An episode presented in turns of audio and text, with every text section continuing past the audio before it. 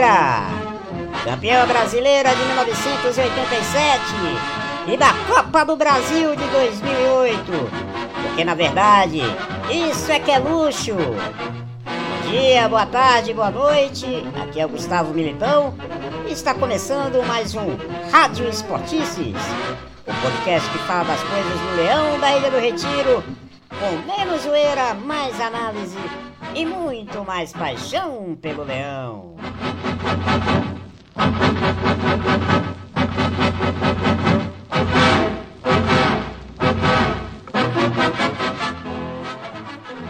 E desde já, a gente aproveita o convite para que você siga as redes sociais do Esportices Blogcast. O Twitter é o arroba Esportices, o nosso Instagram é o Esportices Blogcast e o Medium é o arroba esportices.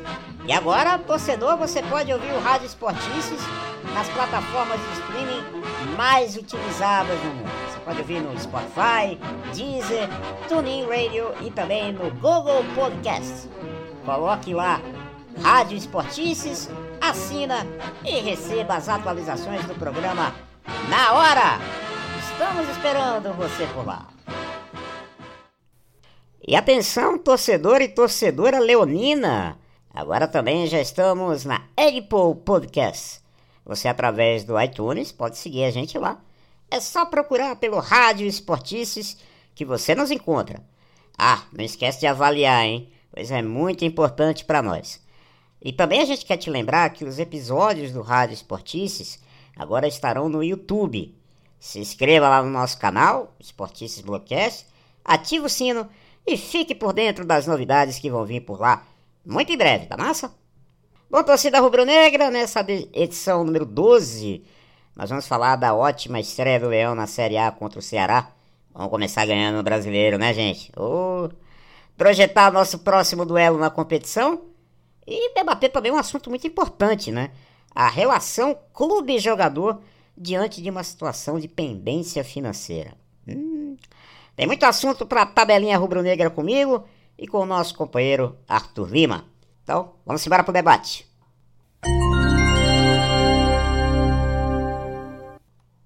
É isso, torcedor. Começando aí a tabelinha rubro-negra. Como é bom a gente começar uma tabelinha falando de vitória do esporte, né, Arthur? Um abraço, querido. Nossa. Como é bom. Eu nem me lembrava mais como era ganhar uma partida importante, né? Pois é. Grande abraço aí, Gustavo. Prazer estar aqui novamente. O prazer é meu. E como é bom, né? A gente tirar esse peso das costas, né? Jogo fundamental de estreia de um campeonato. Campeonato mais importante agora da temporada, né? Porque é o único que a gente vai disputar agora até fevereiro, né? E começando bem, né, Tudo? Tem uma vitória importante em cima do campeão do Nordeste. Pra dar uma moral aí pra essa largada de Brasileirão, né? Assim, a importância dessa vitória, ela talvez vai, vá, venha a ser melhor avaliada com o passar, com o distanciamento histórico, né? É um time que estava completamente desacreditado, né? Morto, um time sem, sem, sem capacidade técnica, um time sem ímpeto, um time sem organização. Estreia o campeonato mais difícil do ano vencendo. Então, assim, lá pela décima rodada, provavelmente a gente vai ver nas reportagens aí, Brasil afora, aquele velho levantamento, né? Quem ainda não venceu no Campeonato Brasileiro? Sim. O esporte não vai estar lá. E isso tira um peso enorme do, das costas do elenco. Né? Com certeza. E, e foi uma vitória assim que começou a ser construída no primeiro tempo, basicamente. Né? Uhum. Um primeiro tempo muito surpreendente, primeiro pela organização e pela efetividade. O melhor primeiro tempo do esporte na temporada, com certeza. Disparado. É, o esporte conseguiu fazer o que não fez no ano inteiro, que era ser efetivo. O esporte construiu de forma consciente jogadas, o esporte se defendeu com alguma dificuldade, mas conseguiu se defender de forma coletiva e conseguiu principalmente matar o jogo, né? Converteu as chances que teve, principalmente ali com o Elton, que teve uma partida sublime, foi eleito o melhor é, jogador da primeira rodada. Sim. Ele teve uma participação realmente diferenciada, né? ele conseguiu não fazer o que o antigo titular costumava fazer, que era atrapalhar. Pelo contrário, até colaborou muito. Né? É, o esporte teve o torcedor que pôde acompanhar aí, é, é, nesse último sábado, dia 8 de agosto. É, entramos no segundo tempo, entra, viramos do primeiro para o segundo tempo com a vitória de 2 a 1 né? Foi uma vitória extremamente justa essa vitória desse primeiro tempo. Inclusive, o gol tomado também foi muito justo, porque foi de uma, de uma falha clamorosa ali de William Faria e Adrielson, né? William Faria recua curto para Adrielson, e Adrielson termina não dando o bote efetivo e o Sport toma o gol. Mas assim, que só dá alegria esse primeiro tempo, com todas essas falhas, né? O Sport esteve longe de, de, se apresentar de uma forma é, competitiva para a gente dizer assim, não, esse time vai brigar por algo grande. Não, não vai. Mas o Sport ao menos mostrou que tinha um sopro de vida nesse primeiro tempo, né? E parece que foi algo que não, não aconteceu no segundo tempo, né, Gustavo? Não, não aconteceu, Arthur. No segundo tempo, apesar da vantagem de 3 a 1 né, no, virar 3 a 1 no intervalo, é, no segundo tempo voltou a se repetir aqueles erros que a gente está acostumado a ver, né? Um esporte inseguro, cansou, é, isso acho que fez a diferença. O Ceará fez o, o segundo gol, mas eu acho o seguinte, Arthur, eu acho que também faltou um pouco de fome para o Ceará. Eu acho que o Ceará poderia. Falta um pouco mais de ímpeto para querer empatar o jogo. Eu acho que o Ceará fez o segundo gol e ficou meio que esperando aquela coisa. Ah, eles vão falhar, eles vão dar uma bola pra gente e a gente vai, vai empatar o jogo. E foi, não foi o que aconteceu. Esperar, esperar falhar no, nesse primeiro semestre do esporte era uma coisa que era uma coisa bastante inteligente que o adversário podia fazer, né? Sim, sim. E, e dessa vez não funcionou. Pois é, talvez, talvez a aposta de Guto Ferreira foi isso, né?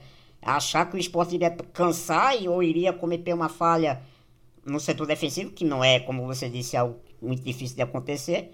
Mas acabou acontecendo que não, o esporte conseguiu segurar a onda, apesar das alterações também não terem surtido muito efeito né, na melhora do time.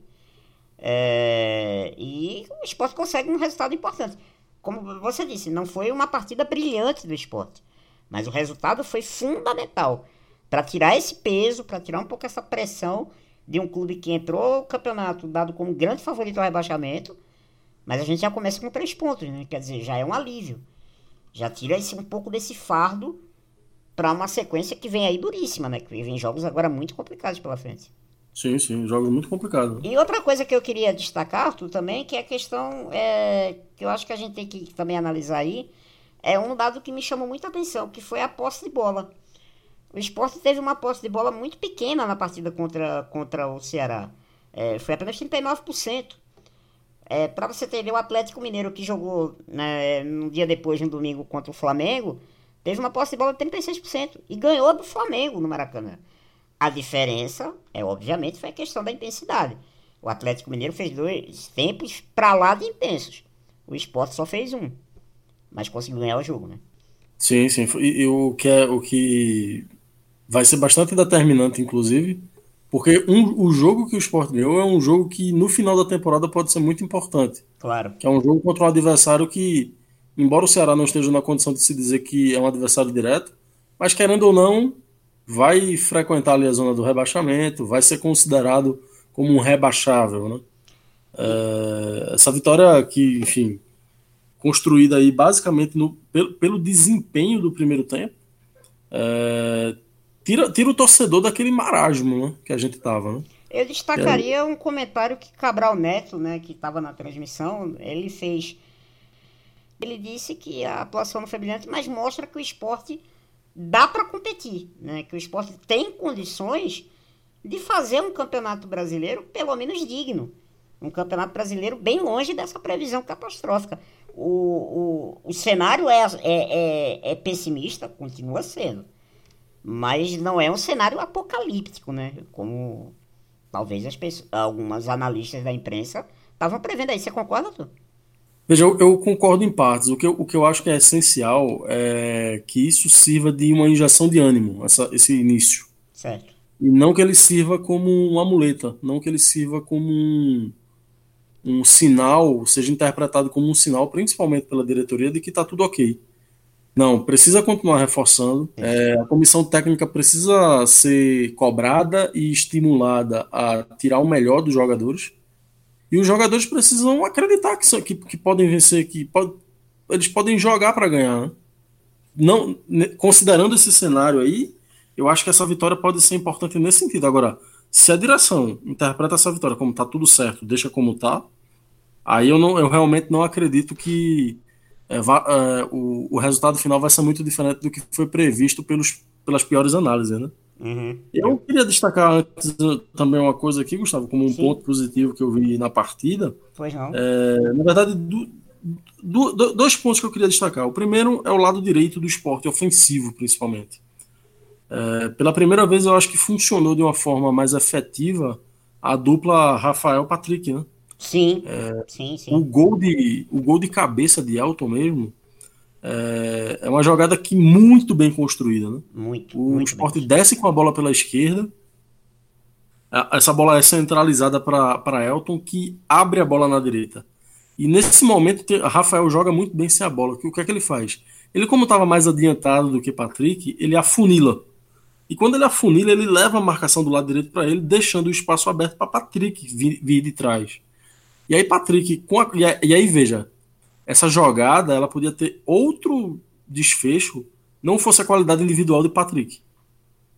Patrick é um jogador mais experiente, mas é, de, é reconhecidamente um lateral que sabe cruzar. Sim. E aí ele cruza com maestria para Elton, que faz um movimento de cabeça muito bem, muito bem executado e guarda. Então, assim, 1 a 0 de frente, numa jogada dessa, uma jogada que é trabalhada, numa jogada que a gente pode dizer parabéns, Daniel Paulista.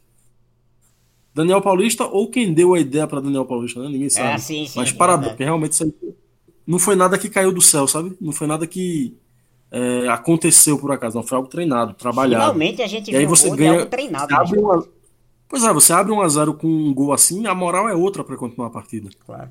E o outro, o outro ponto que eu gostaria de destacar era foi Elton, a partida de Elton. Elton conseguiu ser um atacante discreto, ele toca na bola muito poucas vezes durante a partida. Mas quando ele toca, inclusive, eu, eu até falando em Elton, o gol que ele faz, esse gol de cabeça que ele faz, o primeiro gol, é muito semelhante a movimentação dele ao gol que ele fez contra o Decisão. Ele pega a bola no meio, abre numa das laterais e corre para o meio, né? Ele vem em velocidade. Então, assim, é muito mais difícil você ser marcado quando você vem em velocidade, quando você vem para concluir. Então, assim, aquele gol que ele fez lá contra o Decisão, ele repete agora na Série A. E, e um gol assim que pode se tornar muito valioso né, no decorrer da partida. Né? Cada ponto ali vai valer muito. E aí, é, começar esse, esse, com essa vitória, vai valer, essa, essa vitória de agora vai valer igual a, a vitória que aconteceu na 38 rodada. Então, assim, começar com uma vitória dessa foi realmente muito importante. Agora, tá longe de significar que tá tudo bem. É, eu não sei se você tem algum outro destaque a fazer também, Gustavo. Já que você destacou pontos positivos, Arthur, eu queria fazer dois destaques negativos, mas na verdade destaques que sirvam de alerta até de reflexão, né? O primeiro, eu já até comentei aqui, foi a questão física, né? Acho que o esporte é, precisa ter um pouco de cuidado, porque a gente vai ter uma maratona aí até a quinta rodada de jogos quarta domingo, quarta domingo, quarta domingo. Então a gente precisa estar muito bem fisicamente. E eu senti que o time cansou na segunda etapa. É... Também compartilho essa percepção. É, cansou, caiu tecnicamente e caiu muito fisicamente. E isso quase custou a gente o empate. É, porque o Ceará realmente talvez não acreditou que pudesse empatar o jogo. E meio que né, não, não apertou a corda para buscar esse empate. E outro destaque que eu queria fazer esse já tá ficando meio redundante falar, né? Que é Hernani, né? A entrada de Hernani no jogo, Arthur, foi um negócio. Não dá nem pra comentar. Ele não fez nada praticamente no jogo. E a única bola que ele pega, ele tenta dominar e acaba se atrapalhando todo com a bola de novo. Quer dizer, tá muito claro hoje que Hernani não é nem a segunda opção de ataque. Pra mim, é a terceira. Que eu acho que até Ronaldo tá hoje na frente de Hernani. Nessa corrida aí pela posição. Elton, pra Concordo. mim, acho que ganha titularidade. E Ronaldo, para mim, seria o reserva imediato. E Brocador, que espere a outra oportunidade para voltar à equipe. É, eu, eu, eu, eu, compartilho dessa mesma observação aí. Talvez acrescentasse também o, o Não a partida como um todo, mas o erro, né? Principalmente no primeiro gol ali de, de William Faria e de Sim, sim, Adrielson, né? sim. Uma hesitação ali, uma bola curta. Desatenção total. Desatenção Uma total. desatenção dessa, assim, que na Série A fatalmente vai resultar em gol desfavorável, né? Então é algo que precisa, a turma ali precisa estar um pouco mais atenta. É isso. Mas vamos ver agora o que vem pela frente, né? Vem aí o Vasco. Isso, jogamos quinta-feira, né? Às 20 horas, contra o Vasco em São Januário. Então, vamos entrar aí a vinhetinha pra gente conversar sobre esse jogo. Vamos lá. Vitória é uma coisa muito boa, mas Campeonato Brasileiro não dá muito tempo de comemorar, né, torcedor, né, torcedora? É, a gente já tem um encontro marcado aí na quinta-feira, dia 13 de agosto, 20 horas, estádio de São Januário. Transmissão, inclusive, pelo Sport TV para todo o Brasil. O Sport vai encarar o Vasco pela- por essa segunda rodada, né? Segunda rodada do Brasileirão, segunda rodada do Sport. Mas a primeira partida do Vasco, né, Gustavo? O que é que você tem a destacar aí pra gente, do nosso próximo adversário? É, o Vasco não estreou, né, na primeira rodada porque o adversário dele seria o Palmeiras e o Palmeiras estava decidindo o Campeonato Paulista, né, com o Corinthians, inclusive foi campeão. Então o Vasco não pôde estrear. Olha, Arthur, é um jogo que o esporte tem a vantagem de não ter aquele ambiente hostil de São Januário, né, que é um estádio que a torcida do Vasco realmente pressiona muito os adversários, né. Então isso pode ser um fator aí de vantagem para o esporte. É, o Vasco né, é um time que, apesar de não ser considerado um dos elencos mais fortes aí do Campeonato Brasileiro, né? Mas tem alguns destaques individuais interessantes. Eu, eu queria destacar principalmente o atacante argentino Germancano, né? Que já chegou no Vasco e já é considerado aí ídolo. Ele tá com nove gols em 13 jogos nessa temporada. Então é um atacante perigoso, é, requer realmente muita atenção do nosso setor defensivo, né? A gente não. Contra o Ceará, por exemplo, a gente não teve ali no ataque nenhum nome que causa assim um destaque. Agora vai ter. Digamos que vai ser aí o batismo de fogo da defesa do esporte nessa Série A. E você, Arthur, tem algum destaque aí do Vasco que você queria ponderar aí do elenco? É, o elenco do Vasco não é um elenco brilhante, né? Ele não é um adversário assim que talvez esteja à altura do, da história que o, que o Vasco tem. Claro. Mas o Vasco tem uma revelação, né? O Thales Magno, que é um atacante bastante habilidoso, bastante forte, muito moderno. Né? Sim. Ele joga, ele cai muito pela esquerda e pelo meio. E é curioso que ele conduz a bola com a perna direita e chuta com a direita e com a esquerda. Né? Então a defesa do esporte tem que estar atenta. Ele pode cortar para qualquer lado. É uma joia do Vasco aí, uma revelação. Tem bastante valor do mercado. Eu acho que vale a pena o destaque também. Eu também destacaria o Leandro Castan, né? Que é um zagueiro bastante experiente aí, que eu acho que o Elton, principalmente, vai ter que incrementar a movimentação para poder surpreender o zagueiro. É um jogador com experiência internacional, né? Inclusive, né? Já, já tem uma experiência de Europa. É, Arthur, esse jogo eu tenho a impressão seguinte, que se a gente for olhar pro, pro longo prazo, o empate não é um mau negócio pro esporte, não. É, Se o esporte conseguir trazer um pontinho aí desse jogo quinta-feira, não é um resultado considerado ruim. Mas dá pro esporte pensar em algo mais. Eu acho que não é um jogo que o esporte tem que entrar pensando em empatar. Porque se entrar pensando em empatar, a gente sabe que geralmente quem entra, entra- é, pensando em empatar em Campeonato Brasileiro geralmente se dá mal. Dá pro esporte pensar em arrancar três pontos contra o Vasco. Se jogar com a atitude que jogou no primeiro tempo, dá pra sonhar com esse resultado.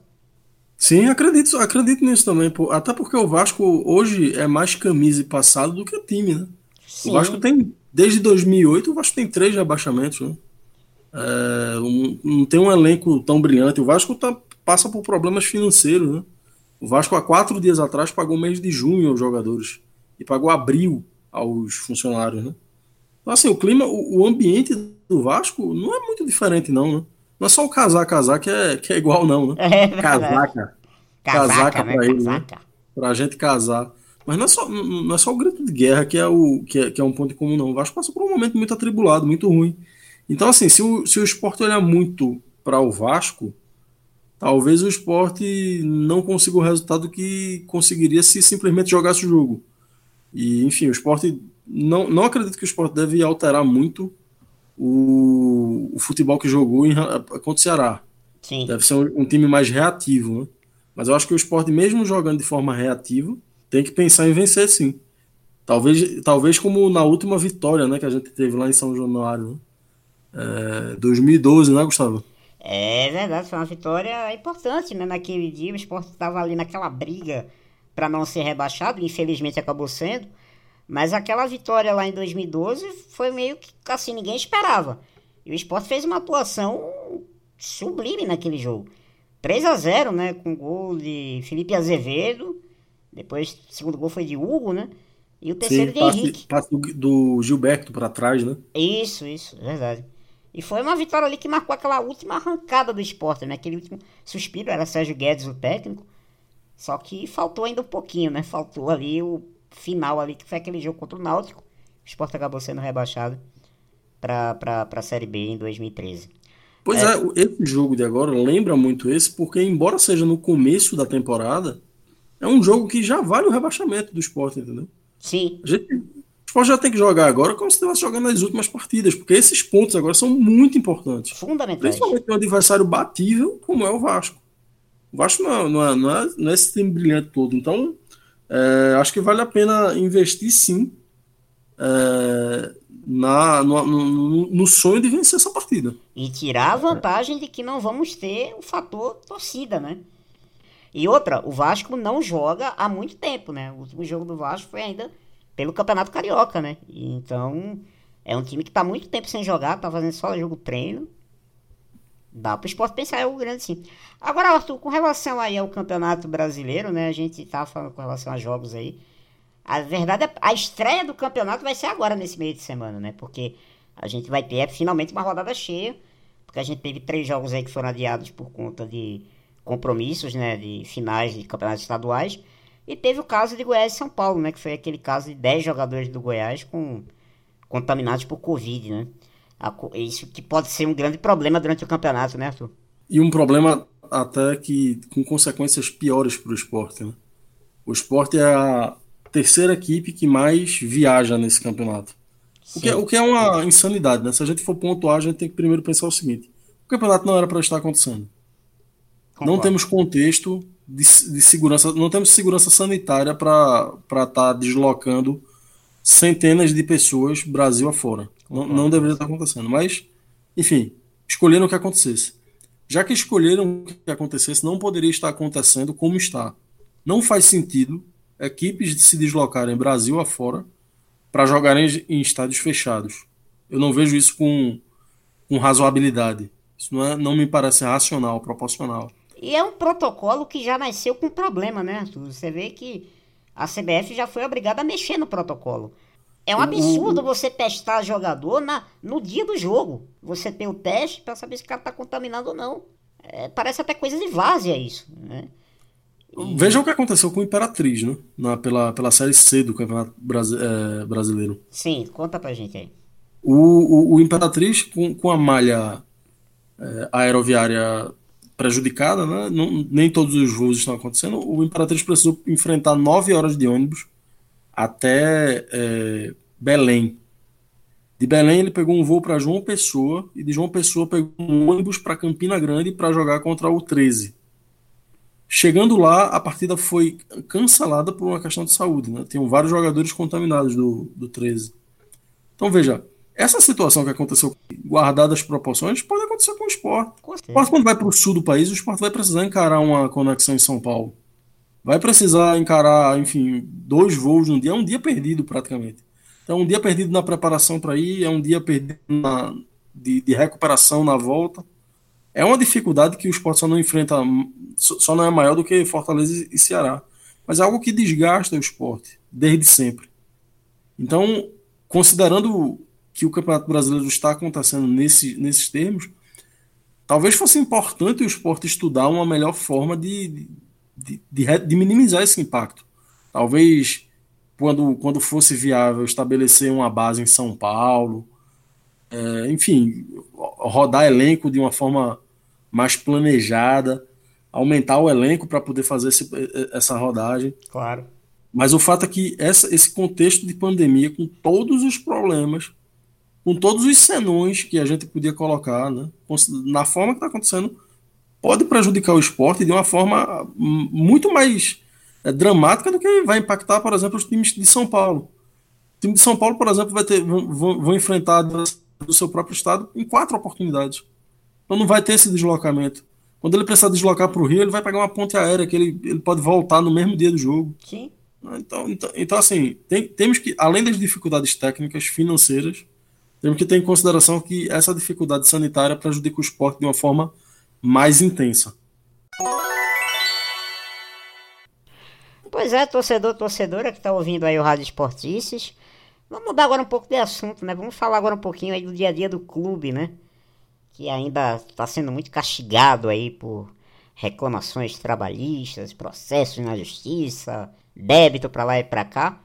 Essa semana a gente foi surpreendido, né, com uma declaração de Everton Felipe, né, ex-jogador do esporte, que agora está lá no Atlético de Goiás.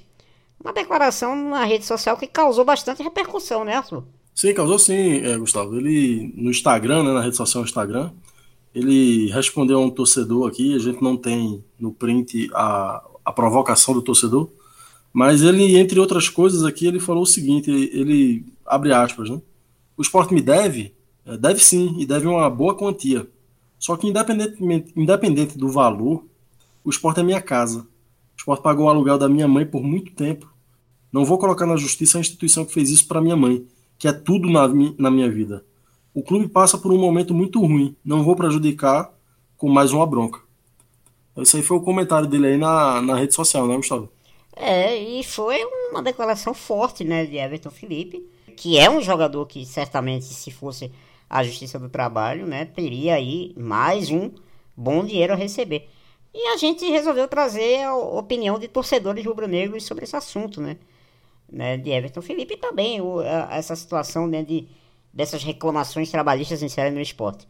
E para começar, a gente trouxe aqui o nosso, nosso amigo Daniel Lapa, né, médico, torcedor do esporte, que, tá, que aceitou o nosso convite para bater um papo para falar sobre esse assunto. Olá, Daniel, bem-vindo ao Rádio Esportices. Muito obrigado por aceitar o nosso convite, viu, amigo? Bem-vindo, Lapa. Eu que agradeço, meu velho, o convite, estar tá participando desse projeto aí tão, tão próspero e, apesar de tão novo, ser tão promissor. Para mim é um grande prazer. Ô Daniel, a gente percebe né, que os, é, uma série de jogadores e ex-jogadores né, indo à justiça contra o esporte para requerer seus direitos trabalhistas. Inclusive até atletas da base agora estão né, entrando na justiça contra o clube. Você como torcedor, é, qual é o sentimento que fica para ti quando você lê essas notícias de um clube que há pouco tempo atrás era tido como exemplo no Brasil de um clube que pagava salários em dia, tinha o passivo controlado e hoje ele é dominado aí por essas reclamações trabalhistas em série, por esse passivo é, altíssimo que o clube tem, que está falando mais até do que os resultados do clube dentro de campo. Sentimento, meus amigos, é de tristeza, frustração e perplexidade especialmente para minha geração, né, que acompanhou aquela década de 90, acompanhou o título como a Copa do Brasil, acompanhou o timaço feito a, aquele de 2000 e o de 2015, que não ganhou nenhum título relevante, mas que a gente se orgulhava de se destacar no cenário nacional pelos jogadores elogiando, os próprios jogadores elogiando a estrutura, a mídia enaltecendo a organização, uma coisa básica, né, que devia ser básica, aliás, no, no qualquer clube do Brasil, pagar salário em dia, ter tudo organizado. E de repente a gente vê tudo retroceder. Retroceder não só a questão da mentalidade, a, quem está hoje no esporte ainda acha que se faz futebol como se fazia na década de 90, na década de, de 80, e, enfim, é uma avalanche. É um caso emblemático, né, que foi a ida de Magrão, né, à justiça para requerer seus direitos e deixar o clube isso, que causou toda aquela polêmica que a gente sabe, né, que o torcedor do esporte acompanhou no ano passado. Você acha que por ter tomado essa atitude, a relação de Magrão com a torcida, que tem ele como o maior jogador da história do clube, ela foi muito abalada?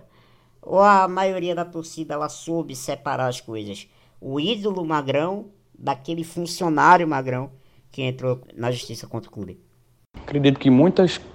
É, o conceito de ídolo não é uma coisa muito simples, muito objetiva e fácil de fazer, é uma questão muito subjetiva, né? Envolve identificação com a torcida, com o clube, envolve história, envolve títulos, envolve tempo, claro.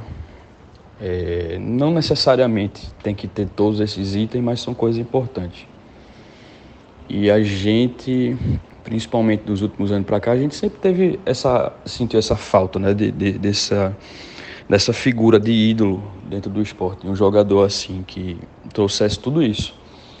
O próprio Magrão, inclusive, até, até antes desse embrolho, né, dessa saída dele, era uma coisa que a gente sentia um pouco de falta, que o próprio Duval também nunca teve, mas que a gente via, por exemplo, num Diego Souza, que é a questão de exaltar o clube, de falar, de a gente sentir que está defendendo o clube. É, a gente que faz parte do esporte, a gente da torcida, a gente gosta e acha essas coisas importantes também. E quando você mistura um pouco, quando você se torna uma figura pública, feito magrão, feito jogador magrão, por tudo que ele representa, tudo que ele representou para a torcida, acho que tem maneiras e maneiras de se, de se fazer aquilo, né? A gente tem que relembrar que Magrão, é, a questão do Magrão já estava ficando complicada, o nível técnico naturalmente já estava caindo com a idade e essa transição já não estava tão, tão simples de ser feita. A gente pode lembrar que quando o Maílson começou a, ganhar chance, a ganhar titularidade, que Magrão começou a fazer bico quando foi para o banco de reserva. Isso a gente vai lembrar bem, essa insatisfação dele. De repente, essa questão salarial. É, ninguém, acredito que ninguém em sã consciência fosse querer que Magrão não procurasse seus direitos, que, que Magrão não fosse pago, mas acho que existem maneiras de se cobrar isso. E quando você se torna figura pública, uma figura emblemática, como Magrão se tornou para o clube, eu acho que você precisa ter responsabilidade a partir de tudo que você for fazer. É muito triste você ver figuras com bem menor importância para o esporte, como o Everton Felipe, como Richelli, de se preocupar, de dar algum tipo de satisfação para a torcida, de, né, de falar algum, alguma coisa a respeito, e o próprio Magrão não. Então, assim, quem sou eu, Daniel Lapa, aqui, para estar tá falando em nome da, de toda a torcida do esporte? Né? Eu acho que cada um, aí com o tempo que a gente vai olhar, avaliar o estrago disso, dessa relação. Mas eu, particularmente, fiquei muito decepcionado e o, o cara que, para mim, até então era o maior ídolo da torcida do esporte, deixou de ser. Meu amigo Lapa, pra gente encerrar nosso papo aqui, é, alguns dias atrás aí, o Everton Felipe, né? Que a gente comentou aqui, postando nessa rede social, aí no Instagram dele, que não ia colocar o esporte na justiça como uma espécie de gratidão pelo que o clube fez para ele e pela família dele. Como é que tu analisa essa atitude de, de Everton? Se soou mais marketing pessoal ou, ou Everton poderia ponderar esses benefícios? Também a questão do que ele pode ganhar com isso. Foi marketing ou foi sinceridade da parte dele, Lapa? Olha, gratidão é uma coisa importante na vida, né? Fundamental. E a instituição esporte cresceu muito com o Magrão mas existia antes, existiu durante e vai passar a existir, com, sem, apesar de Magrão. E isso vale a mesma coisa para Everton Felipe.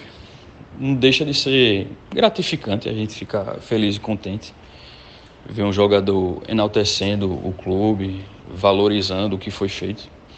Claro que tem aí um pouco de migué, um pouco de marketing.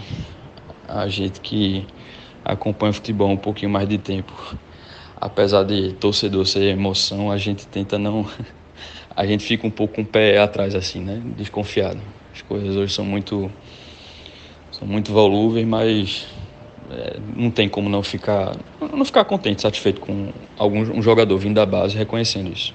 Lapa, muito obrigado pela presença aqui, meu amigo, torcedor do esporte, nosso amigo. Grande abraço para você, muito obrigado pela participação aqui no Rádio Esportistas. Valeu, Valeu Lapa, um abraço, viu? Obrigado, Lapa. Não, que é isso, meu amigo. Eu que agradeço aí a, a oportunidade dessa, desse projeto aí, de, seu projeto de, de podcast junto com o Arthur, que tem tudo para crescer, que já, já faz parte da minha rotina, do meu cotidiano, está preenchendo aí um gap importante que a, a torcida do esporte estava precisando.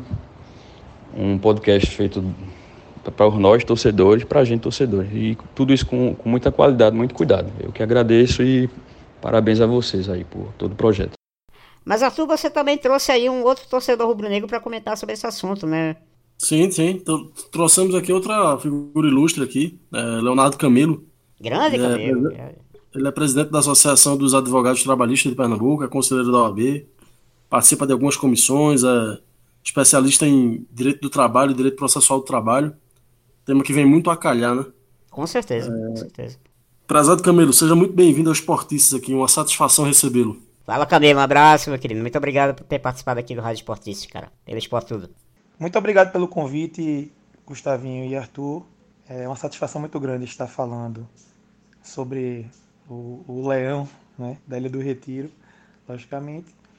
E mais ainda pelo podcast, que é uma ferramenta que, inclusive, sou é, usuário é, constante e um entusiasta. Então, para mim, é uma satisfação muito grande estar aqui com vocês, tentando esclarecer eventuais dúvidas que estejam ao meu alcance de solucionar. É, Camila, a gente sabe que o advogado ele não pode falar publicamente sobre casos que não estão sob seu patrocínio, mas pode falar em tese sobre questões jurídicas em geral. Né?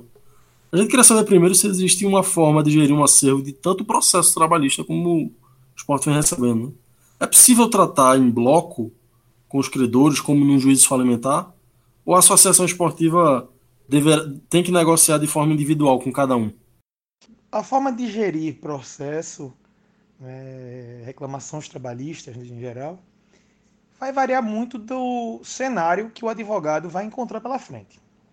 É, você tem dentro do acervo de processos de uma empresa, uma instituição, é, processos com a mais variada, as mais variadas situações né? processos que estão em fase de execução, processos que estão em fase ainda de conhecimento, que a gente chama de fase de conhecimento, aquela fase em que ainda há ainda uma decisão é, de, de, de, a quem pertence o direito. Então, os processos nunca, geralmente nunca estão nas mesmas fases. Então, o desafio do advogado é, primeiramente, identificar a totalidade dos processos, né? saber quais são os, os, o número de ações, qual é o número de ação que existe. Depois, segmentar por fase processual. O processo da fase de conhecimento, por exemplo, muitas vezes você não tem uma sentença condenatória né, contra o, o clube, vamos falar assim, ou a instituição, mas você tem ali um reclamante, né, um jogador, um funcionário, né, um credor, que é mais fácil de você negociar e que ele está mais propenso a ceder uma parte do crédito que tem. Então você pode ali tentar estabelecer uma negociação com ele, mesmo não tendo uma sentença condenatória ainda. Em clubes de futebol, aqui do estado de Pernambuco, nós temos duas realidades distintas. A primeira dos pequenos clubes de futebol, né, os clubes que são menores, né, e também tem poucas ações, a maior parte deles. E os três maiores clubes, né, logicamente o esporte amplamente maior do que os outros dois, que é o Santa Cruz e o Náutico, mas os três maiores clubes de Pernambuco, eles possuem também uma, um privilégio, né, um privilégio, que é contar, digamos assim, com um ajuste que foi feito há muitos anos atrás entre os três clubes e a Justiça do Trabalho para criar uma fila preferencial de pagamento. Então, o clube destina X% de seus, de seus ganhos mensais para a Justiça do Trabalho, que vai, numa ordem preferencial de chegada de cada processo, destinar esse valor. Esse tipo de acordo que o Sport e o Santa Cruz conseguiram com a Justiça do Trabalho embora esse trabalho tenha muita vocação à conciliação, ele é um acordo sui generis. Você não vê isso por aí pelo Brasil. É, se houver caso pontual. Foi uma exceção que a Justiça do Trabalho, de forma muito solidária aos clubes, reconhecendo o patrimônio que ele representa para o Estado de Pernambuco, propiciou. Senão os clubes poderiam, numa única execução trabalhista, ficarem inviáveis. Nada impede que o clube, o esporte no caso, busque negociar um acordo individualmente com um jogador ou com um funcionário. Desde que ele não atrase o repasse para o Poder Judiciário, ele pode, de repente, um, atleta ou um funcionário que tem uma dívida alta, está precisando do dinheiro para alguma situação específica, ele abre mão do crédito e faz um acordo. Outro ponto que a gente queria saber é os valores destinados do, é, ao pagamento dos trabalhadores pode ser penhorado por um demandante trabalhista? É possível sim que haja essa penhora de créditos né, conta do clube, ainda que eles, em tese, sejam estivessem separados para serem destinados aos trabalhadores. Eu não acho impossível, mas não estou dizendo que o esporte já fez isso, ou que deveria fazer, ou que vai fazer, mas não acho impossível que, numa circunstância muito singular, peticionando e indo despachar com o juiz que bloqueou, consiga uma atenuação né, disso aí, para que seja liberada uma parte. Porque o juiz de trabalho tem uma visão muito muito racional nesse aspecto. Né? Ele, ele, não, ele não gosta de permitir que se resolva um lado e se complique outro. Mas não é simplesmente alegar, você tem que trazer documentação, mostrar. Isso não é uma coisa que a lei vai garantir. Mas, por bom senso, o juiz de trabalho se depara com situações como essa e costuma deferir. Para encerrar, a gente queria saber se uma declaração dada na rede social pode servir como renúncia do credor ao crédito. Bom, é, eu acho que vocês devem ter perguntado sobre a situação de Everton Felipe, que na rede social manifestou que não iria é, buscar seus direitos contra os direitos que ele julga ter, não sei se ele tem, enfim, contra o esporte, por compreender da situação singular do clube. Primeiramente, assim, como torcedor do esporte, eu vou falar, né? Eu fico muito feliz, de verdade, em ler uma declaração como essa de Everton, porque isso mostra que no futebol é, ainda há quem tenha gratidão. Então, assim, eu, fiquei, eu quando soube, eu fiquei extremamente feliz pela postura, é, digamos assim, de reciprocidade que ele teve. Agora, do ponto de vista jurídico, ele pode dizer que não vai buscar os direitos dele, mas ele tem dois anos após a rescisão do contrato. Veja, após a rescisão do contrato, você tem dois anos para ingressar na justiça. E nesse período de dois anos, ele pode mover uma ação judicial e cobrar os últimos cinco anos a partir daquela data que ele entrou na justiça. Né? Então, conta, se ele entrar em dezembro de 2020, vai contar dezembro de 2020 para trás cinco anos é, os direitos que ele poderá postular na Justiça do Trabalho. Então, ele, ele foi muito consciente na declaração dele, né? pelo que eu vi, né? foi muito, me pareceu muito sincero, inclusive. Mas ele tem um período de dois anos para pedir na justiça o direito dele. Então, o que eu acho que Everton fez foi ser grato ao clube, compreender esse momento, e como torcedor até agradeço, e, e pensar o seguinte: olha, eu tenho dois anos para resolver isso, não precisa executar, não precisa entrar com ação agora, não é? Eu posso aguardar um pouco o clube melhorar e depois negociar. Isso é bom. Isso mostra que o jogador provavelmente é um jogador que o clube vai ter, se houver uma ação judicial, vai ter facilidade, um canal de negociação. Muito provavelmente. Agora, isso não é renúncia de direito. Não é renúncia de direito. Para que houvesse renúncia de direito né, eficaz, ela teria que ser homologada, seja pelo juiz do trabalho, seja até, não seria uma homologação, uma, uma, uma renúncia em absoluto, mas poderia até ser chancelada pelo sindicato de classe. Aí teria força. Mas o que Everton fez não foi basicamente uma renúncia, foi apenas dizer que nesse momento ele não se sente à vontade de, né, em num clube de ingressar uma ação judicial, porque ele sabe também que é uma coisa traumática para o clube, né? E ele possivelmente deve ter direito a algo que julga certo de ganhar, ele não quer trazer mais essa dor de cabeça para o momento. E assim, objetivamente, não é a manifestação em rede social que trará renúncia. Isso não tem muita importância. Porque se eu não quero, se eu não quero perseguir um direito na justiça do trabalho, eu sou titular do direito, tá? Sou, vamos supor que eu seja Everton Felipe. Eu não quero entrar com nenhuma ação contra o esporte, nem agora, nem daqui a dois anos. Eu simplesmente não entro com ação. Pronto, não entro com ação. E aí nunca vou perseguir os meus direitos, porque o titular do direito é unicamente Everton. O direito que ele julga ter, ele é o titular do direito. Então, essa declaração em si não vai, se ele entrar na justiça, impedir que ele venha receber nada. Não vai. Ele tem direito a isso. Ele tem direito a isso.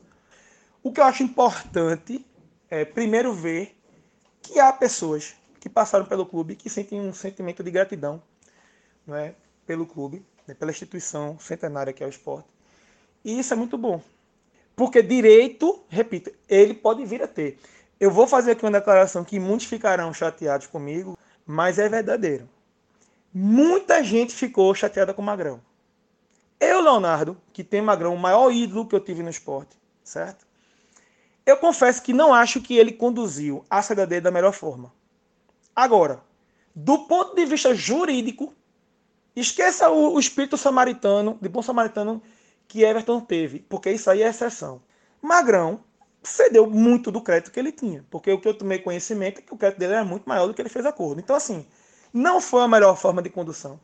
Acho que acabou manchando a imagem dele perante boa parte da torcida. Eu fiquei muito magoado como torcedor, lógico, mas é direito. E assim, é muito fácil fazer o julgamento de alguém por estar esta pessoa perseguindo o direito dele. Será que eu faria a mesma coisa se eu estivesse no lugar de Magrão? Não sei. Mas o fato é que poucos jogadores fazem o que Everton Felipe, por exemplo, está fazendo. De dizer, eu não vou agora, eu vou compreender o clube, eu não vou postular agora, é, não quero meu direito agora, não quero prejudicar. Isso é coisa rara. E é raro porque não é uma coisa seja muito prática. O jogador, ele vive no mundo da bola contrato pós contrato. Então, se ele for abrir mão de todos os contratos, ele vai estar tá devendo ao staff dele, ao empresário, a fornecedores, etc. Não é todo mundo que pode fazer isso. Aí eu não vou entrar no mérito se Magão pode ou não, mas o fato é que ele é o titular do direito dele. Então, as pessoas, a gente, a gente que é torcedor precisa às vezes entender as coisas de modo mais é, menos apaixonado. A paixão pelo esporte, ela é sublime, ela é essencial, ela é passada de pai para filho, de gerações em gerações. É, é emocionante, tudo bem, mas nessas horas a gente precisa ser racional. Então, racionalmente, um jogador cobrando a justiça o que é direito dele, é o direito dele. É errado, a meu ver, é como é que o cálculo chega a esse montante. Né? Porque o que a gente vê em todos os clubes de futebol do Brasil, não é caso do esporte, nem de A nem de BNC, é que os salários são absolutamente inflacionados. Né? O mercado se inflacionou de uma maneira que 50 mil hoje virou troco. Quando na iniciativa, iniciativa privada, 50 mil é um salário altamente diferenciado. Mas enfim, é a regra do mundo bola, faz parte, mas a gente, como torcedor, precisa encarar as coisas com maturidade e calma. Camilo, Sportices agradece a participação e espera vê-lo novamente em outras oportunidades. Eu gostaria de agradecer o espaço, Gustavo e Arthur, a vocês, dizer que vocês continuem com o projeto, que utilizem a plataforma é, podcast, porque é o futuro. Né? Eu, particularmente, cada vez mais ouço menos rádio e me informo mais por podcast, inclusive quando o assunto é futebol. Parabéns pelo trabalho. Todo torcedor do esporte agradece e eu, como um deles, igualmente agradeço. Forte abraço, meus amigos. Um abraço, Camilo. Obrigado mais uma vez aí pela força e pelo esporte tudo, cara. Obrigadão mesmo. E aí, seu Gustavo, como é que, que, é que você, quais são as suas impressões aí, né? A gente teve essas demandas trabalhistas aí e atitudes tão díspares, né? É, Magrão e Everton Felipe parece que estão extremos da, dessa régua. O que, é que você acha aí do caso Magrão? É, Arthur, é, no caso Magrão, é, veja só, é, eu vi também esse, é, esses comentários também quando o Diego Souza é, entrou na, na, justiça contra o esporte também. É, eu ouvi comentários de muitos torcedores também na época e, de, e até dirigentes dizendo, meio que, so, meio que dando a entender que o jogador, pelo fato de ele ser um ídolo da torcida, ele jamais deveria fazer isso com o clube. Eu acho que quem não deve, a atitude que não deveria ser tomada é do clube, de fazer contratos irresponsáveis e não ter condição de pagar. A gente tem um exemplo muito claro aí agora que é a Richelli, né, que foi um contrato totalmente irresponsável, né, feito pelo esporte, né, um contrato maluco, né, com medo de perder o jogador com uma proposta que ia vir da China, ou era do Corinthians, sei lá do que, e não teve condições de arcar, né, um contrato maluco, que a gente sabe bem, né, quem, quem, quem foi o responsável por isso, não precisa nem a gente dizer nomes aqui, e ainda por cima, depois vem essa é, gestão atual, faz um acordo que não pode pagar, né? Que não pode pagar. Ah, mas teve a pandemia no meio.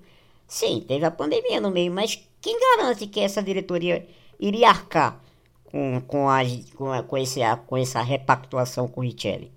Se as coisas estivessem aí funcionando. Quem garante? Né? É muito fácil botar a culpa na pandemia agora para tudo, né? Mas a gente sabe que essa diretoria aí tá cheia de pepino aí de ano, do ano passado que ainda não resolveu. No caso de Magrão, eu, eu, eu compacto com a mesma opinião de, de Camelo. É, eu, como torcedor e como é, tendo Magrão como um ídolo, Fiquei muito chateado com a maneira que ele tomou a, a atitude. Mas ele não está errado de ter colocado o esporte na justiça. O erro foi ele da forma que ele conduziu, que para mim foi uma forma precipitada, uma forma até agressiva, mas o fato de ele ter ido à justiça não está errado não. E você, Arthur, em relação a, a, Everton aí, o que é que você achou? Eu fiquei surpreendido com a atitude do juvenil, sinceramente. Eu acho que, pegando o gancho aí que você falou, o esporte não pode contar com a gratidão de ninguém, né? Esse contrato aí que o esporte celebra com os atletas é um contrato de trabalho. Os caras chegam lá, dão um expediente, viajam, jogam e, em contrapartida, tem um salário. Né? É, quando, na hora de firmar um contrato, o esporte não pode superestimar o jogador, como fez com o Richelli, como você colocou, e não pode contar com eventual, com, com, no futuro, uma eventual gratidão do jogador, porque não é essa a linguagem que, que tem que ser prestigiada em negociação. Sim. Do ponto de vista de, de juvenil, especificamente, né, do nosso querido Everton Felipe, é um jogador que eu, que eu gostava. É, eu reconheço que é um jogador que não é um atleta de primeira linha, não é um grande, ataca, não é um grande meio atacante, mas era um jogador de muita personalidade demonstra agora de novo, né, com essa declaração aí. Mas, é, mas assim, não, o esporte não pode cair numa armadilha, que é, de alguma forma, se sentir grato ao jogador também. Pode parecer um pouco contraditório, mas assim, o que eu quero dizer em resumo é que o esporte não pode, eventualmente, vir a contratá-lo novamente em agradecimento à gratidão dele. Sim. O jogador tem todo o direito de perseguir o crédito trabalhista dele. Eu acho que ele tem esse direito também tem o direito de dispor, como, tá, como parece que está fazendo, né? corre o sério risco de ver prescrever a dívida, mas é, isso não é carta que o jogador bota na mesa para ser contratado. Se você não quis, meu amigo, é, agradecemos, o esporte reconhece. Você realmente fica com. A gente fica com uma impressão assim de.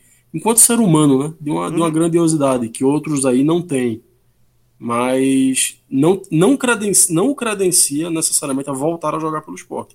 Pode vir a voltar a jogar? Pode vir, mas não por isso. Tem que vir porque a diretoria acha que você pode contribuir, porque você joga futebol para isso. É, acho que é importante separar o joio do trigo aí. Eu concordo com você, concordo com você.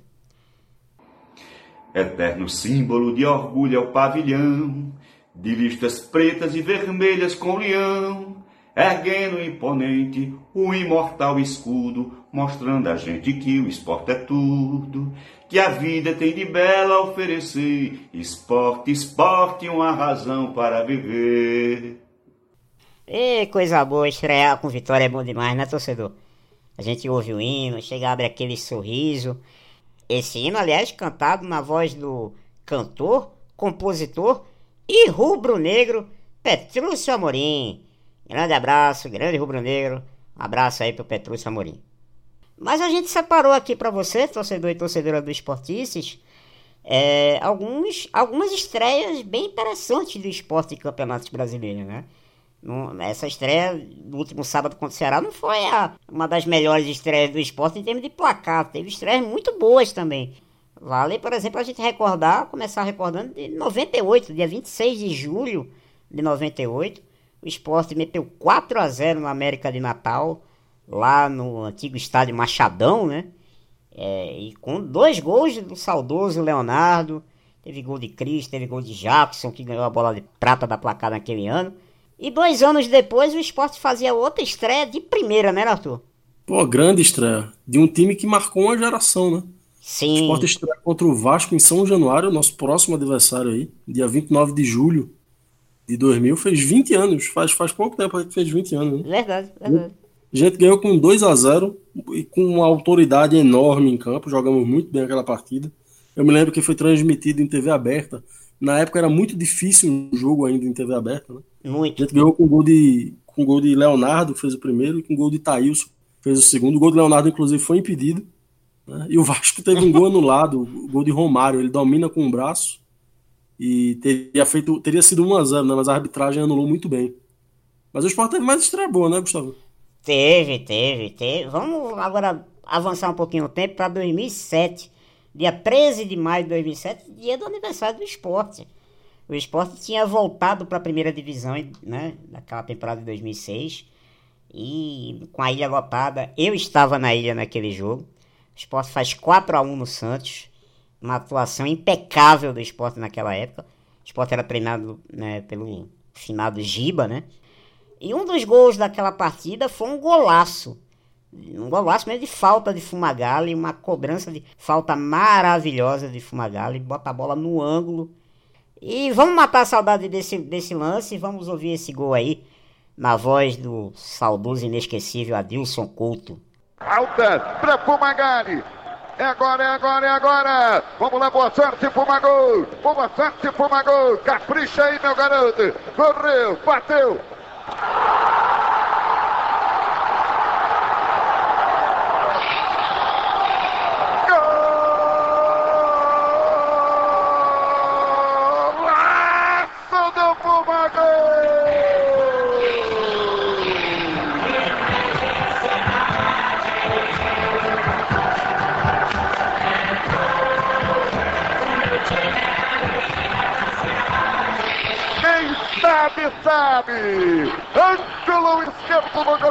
Aos 37 minutos!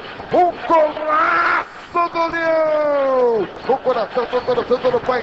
Tum, tum, tum, tum, tum, tum, tum, tum, tum, tum, tum, tum, tum! Que alegria! Tem gente mexendo no placar! Ilha! Dois para o esporte, golaço de Fumagalli de falta. Um para o Santos, da Alfredo Augusto Martinelli. Eita, grande narração do Grau 10 Internacional, né? Adilson, Adilson Couto, quem não lembra, né? Quem, pois é, né? Adilson Couto marcou época, né? Quem, quem, quem não lembra, né, dessas narrações épicas de Adilson? Mas eu também lembrei de. É, teve também um outro 4x1 recente que foi no dia 10 de maio de 2015. É, o esporte estreia naquela competição com 4 a 1 em cima do Figueirense na ilha. E teve um gol nesse jogo de Diego Souza, que foi com aquela irreverência técnica que só Diego Souza né, poderia dar naquele time do esporte em 2015. Né? Ele bate um pênalti a lá de Jalminha, né? aquele pênalti aquela cavadinha assim em cima do goleiro. É, e o goleiro cai para um lado, a bola vai para outro. É, vamos, vamos relembrar esse gol aí na voz de Haroldo Costa. Vamos ouvir aí. Eu pede para que os jogadores não invadam a grande área, respeitando a regra. Atenção, é pênalti para o esporte. Esporte 1, Figueirense 0 é o placar do jogo. Gol do Matheus Ferraz aos 20 minutos do primeiro tempo. Agora tem pênalti o time pernambucano. Ele contra o goleiro Luan. O Luan está ali em cima da linha de gol. Autoriza o Wilton Pereira Sampaio para a bola. Diego Souza já está autorizado. Olha, fixo para a bola. Partiu para ela. Chegou na bola, bateu. Gol!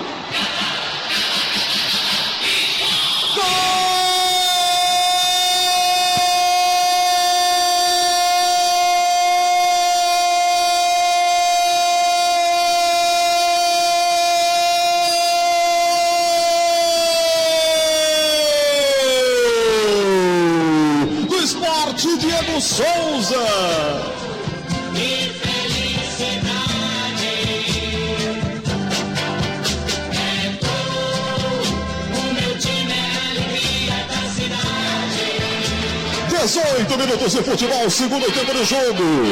Que ousadia, que audácia, mas que categoria do Diego Souza na cobrança do pênalti. Aquela cobrança que você tira a bola do chão, manda a bola sem nenhuma força pro gol. O goleiro cai para um lado e ela vai para o fundo da rede. Cheio de categoria, Diego Souza numa cobrança ousada que na ilha do Retiro amplia no Campeonato Brasileiro. E... Aí, não menos grande narração de Haroldo Costa aí nessa vitória do esporte. É isso, torcedor. Nossa tabelinha aí rubro-negra fechou em alto estilo, né? Fechou com boas lembranças, né? Delícia, né? Tá, acho que 91, os campeonatos que relembramos aí, talvez o, o menos brilhante tenha sido 2007, mas que a gente conseguiu se segurar, né? Tomara que esses fluidos aí, essa energia aí, contamine torcida, clube, direção, jogadores e a gente consiga permanecer aí esse ano. Vamos, vamos lá, vamos para São Januário aí, quinta-feira, ver o que é que dá. Arthur, um abraço. Um abraço, Gustavo, um abraço aí, torcedor, um abraço, torcedora. A gente se vê aí na próxima. Valeu! Pois é, torcedor, lembrando que você pode seguir né, o Rádio Esportices aí nas principais plataformas de streaming, né? Siga a gente ali no Spotify, siga a gente no Deezer, no Google Podcast. Estamos lá, né? Não esqueça de assinar, né, o nosso feed para você receber aí as últimas atualizações e claro, siga a gente também nas redes sociais, né? Nosso Instagram aí, o Esportices Blogcast, o Twitter, o arroba Esportices e os textos também lá no medium.com barra arroba esportices, tá bom, torcedor?